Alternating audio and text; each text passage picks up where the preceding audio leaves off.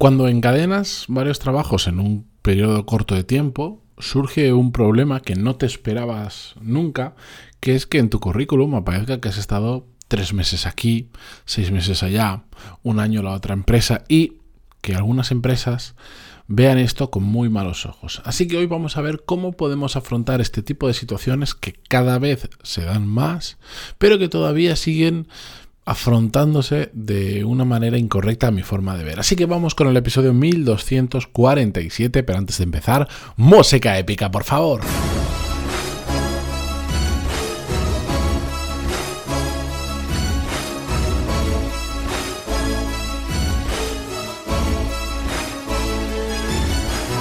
Muy buenos días a todos, bienvenidos, yo soy Matías Pantalón y esto es Desarrollo Profesional, el podcast donde hablamos sobre todas las técnicas, habilidades, estrategias y trucos necesarios para mejorar cada día en nuestro trabajo. Bueno, me imagino que lo escucharéis, mm, sigo un poquito afónico, tengo la garganta fatal, pero bueno, no pasa nada, problemas del primer mundo. Sigo, sigo vivo y sigo grabando en la medida que puedo episodios del podcast. Así que, eh, como os decía al principio eh, en la entrada de este episodio, vamos a ver ese tipo de situaciones cuando cambiamos tantas veces de trabajo en poco tiempo que ensucia, entre comillas, nuestro currículum. Y lo hacemos con la historia o el caso de un oyente del podcast que me escribía lo siguiente y vamos a utilizar como introducción al episodio. Me decía así, estuve dos años y poco en una empresa y atrás de LinkedIn me surgió la oportunidad de irme a otra empresa que tenía muy buenas referencias. Di el paso y a los pocos meses me di cuenta del tipo de trabajo en el que me había metido. Resumiéndolo, muy monótono, todos los días prácticamente lo mismo. Pensé en darle tiempo a intentar moverme dentro de la misma empresa, pero, otra vez, por suerte o desgracia, se me dio la oportunidad a través de LinkedIn de cambiar a la empresa en la que me encuentro actualmente. Se trata de una empresa también potente que acaba de entrar en el mundillo y el puesto que me ofrecían estaba bien remunerado y coincidía con mis intereses. Esta vez dejé el trabajo que me gusta, pero la sobrecarga de trabajo, o sea, dice, esta vez el trabajo me gusta, perdón, pero la sobrecarga de trabajo, un jefe dinosaurio con poca aptitud y actitud y las pocas previsiones de que la cosa mejore me han hecho plantearme el cambio de nuevo. Ya serían dos cambios en, un, en solo un año, lo que no me gusta nada. No sé si de alguna manera soy el culpable o he tenido muy mala suerte y poca investigación sobre el puesto barra empresa. En resumen, este correo simplemente para preguntarte cómo enfocarías una entrevista de trabajo eh, esta situación, ya que estoy seguro que es un tema que va a sacar.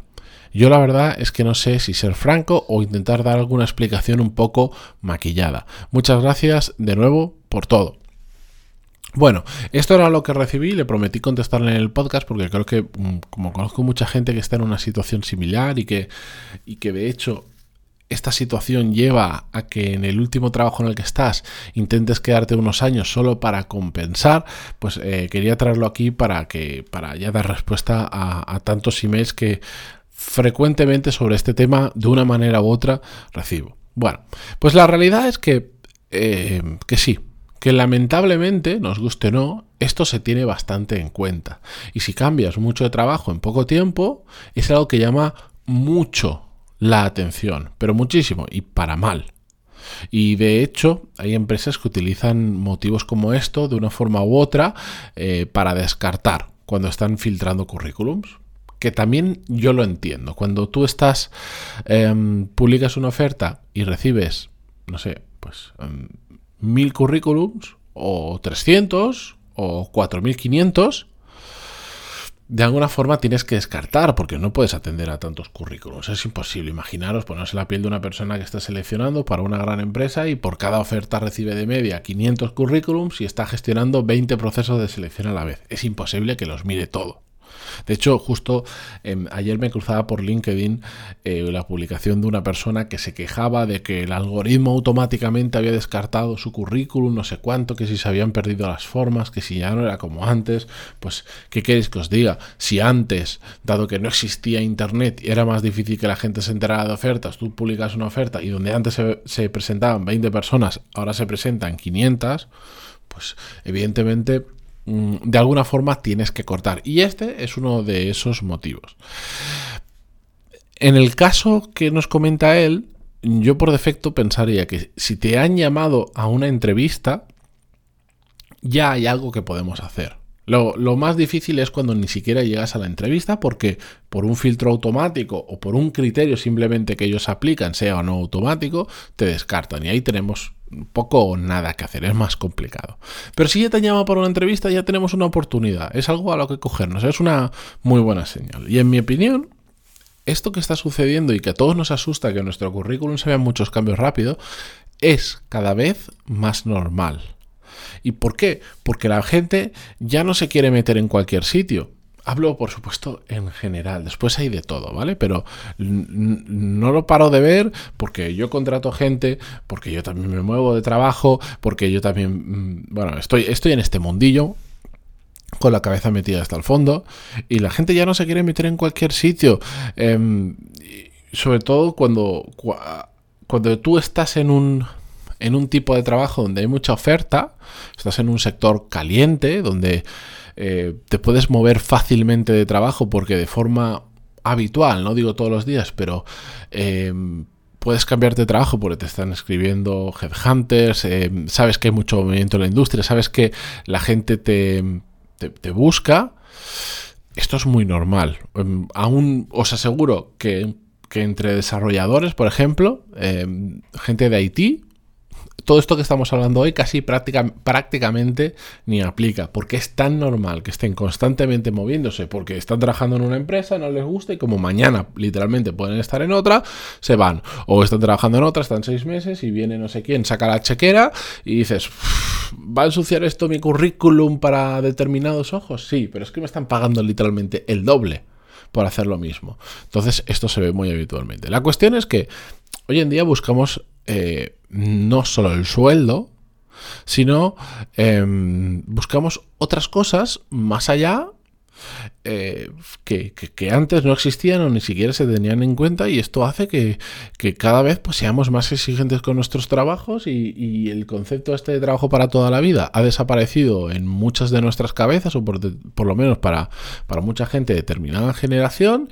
y cada vez es más fácil encontrar trabajo porque cada vez tenemos más información, hay más sitios donde antes tú te ponías a buscar trabajo pre-internet y era casi buscabas trabajo en la zona, tirabas currículums a mano en empresas que eran de tu rollo y ya está. Hoy en día te metes solo, solo con LinkedIn, no me voy a meter en ninguno más y ya tienes miles y miles de ofertas de trabajo y encima ahora estamos abiertos a trabajar en todo el mundo, no solo porque es muy fácil moverse, sino porque de repente viene una pandemia y nos demuestra que se puede trabajar perfectamente en remoto. Y conozco, no os imagináis la cantidad de personas que conozco que, por ejemplo, ahora están trabajando en España desde Madrid, que es donde yo me muevo, eh, están trabajando desde aquí para empresas de, Estados Unidos, de Canadá, de Francia, de Italia, de Reino Unido, de varios países de Latinoamérica, gente que conozco que les puedo poner nombre y apellidos.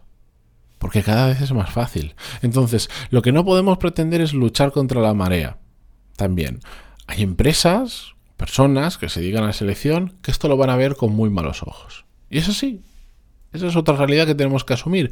Pero en mi caso, yo os diría, en mi opinión, hay que ignorarlos y tenemos que centrarnos en las empresas en las que este tipo de movimientos no les importan o les importan, pero no significa un criterio de descarte de una persona. Es así de fácil. Es como mm, dejemos de pensar en las empresas a las que no les gustamos por esto y centrémonos en buscar a las empresas que esto, bueno, pues no les importa de la misma manera. Es como, es como, no sé, eh, y parece una tontería, es como si dijeras, oye, em, soy muy bajito y tengo un problema y es que a las chicas más altas em, no le gustan los chicos eh, más bajitos que ellas, entonces me cuesta ligar, ¿no? Bueno, pues deja de centrarte en ese tipo de chicas y busca, busca chicas que no les importe que tú seas más bajito que ellas. ¿Problema solucionado? Pues claro que no, hay que hacer mucho por detrás, pero, pero no te centres en aquello que, es luchar contra la marea. Es un ejemplo tonto. Em, pero para que lo entendamos. Pues esto pasa igual. No te centres en las empresas arcaicas o, no arcaicas o lo que sea, pero que tienen esto muy en cuenta y centrarte en aquellas en las que no. Como las que estas que me estás comentando que te han llamado para hacer una entrevista y tal. Entonces, ¿qué pasa cuando nos llaman ya para hacer la entrevista? Cuando ya estamos delante de estas personas yo siempre, en todo este tipo de casos, la mentira se huele de lejos. Y pensad una cosa, normalmente la gente que se dedica a seleccionar personas, sobre todo cuando es un volumen alto, que se dedican solo a hacer eso, esta gente está todo el puñetero día escuchando, haciendo entrevistas, escuchando a gente y, y se las saben todas. Porque se dedican a ello. Y la gran mayoría las mentiras las cazan al vuelo o al menos hacen que algo se les active un, una alarma en la cabeza. Entonces, la mentira, con la mentira en general se puede llegar lejos, pero no es una forma de llegar a los sitios. O por lo menos a mí no me gusta. Yo siempre hago por ser transparentes con la realidad y explicar la situación. Evidentemente no la vas a dibujar como... No, no, no te vas a ir al opuesto y lo vas a pintar súper mal, pero sí vas a... Para mí es contar la verdad a la otra persona y, ver cómo reacciona. Y le dices, pues mira, ¿sabes qué pasa? Pues me fui, em, pues me fui porque no quería trabajar, me di cuenta, algo que no vi en la entrevista y, o que no me mostraron o lo que sea, que iba a trabajar con un dinosaurio. ¿vale? Pues, pues yo pues no quiero trabajar con ese perfil, ¿por qué? Porque yo además del sueldo busco aprender, busco etcétera, busco, busco una persona interesante, busco rodearme de gente buena. Me di cuenta que no era el entorno en el que yo quería estar y por eso he decidido cambiarme. Y no tiene nada de malo eso. Absolutamente nada de malo. Entonces, si esa persona sabe que donde vas a meterte a trabajar, trabajarías con otro dinosaurio, perfecto, te va a decir, pues mira, este igual no es el sitio para ti ves el encaje rápido o no, pero tú estás siendo transparente y eso justifica perfectamente que te hayas movido de un trabajo a otro o te has movido a uno y dices, no, es que al final pues me fui a vivir por trabajo porque parecía que todo tenía muy buena pinta, me fui a otra ciudad, todo muy bonito, pero me di cuenta que no me gustaba nada vivir ahí o que estaba demasiado lejos de mi familia o que no había nada en la ciudad, yo qué sé. Si cuentas la verdad y eres transparente, mm, todo se entiende muchísimo más. Así que ese es mi consejo. Cada uno que lo que quiera, pero de verdad que siendo transparente con las cosas, eh, la gente se entiende muchísimo mejor. Así que gracias por estar al otro lado en Spotify, en Google Podcast, iTunes y vos donde sea que lo escuchéis. Y hasta mañana. Adiós.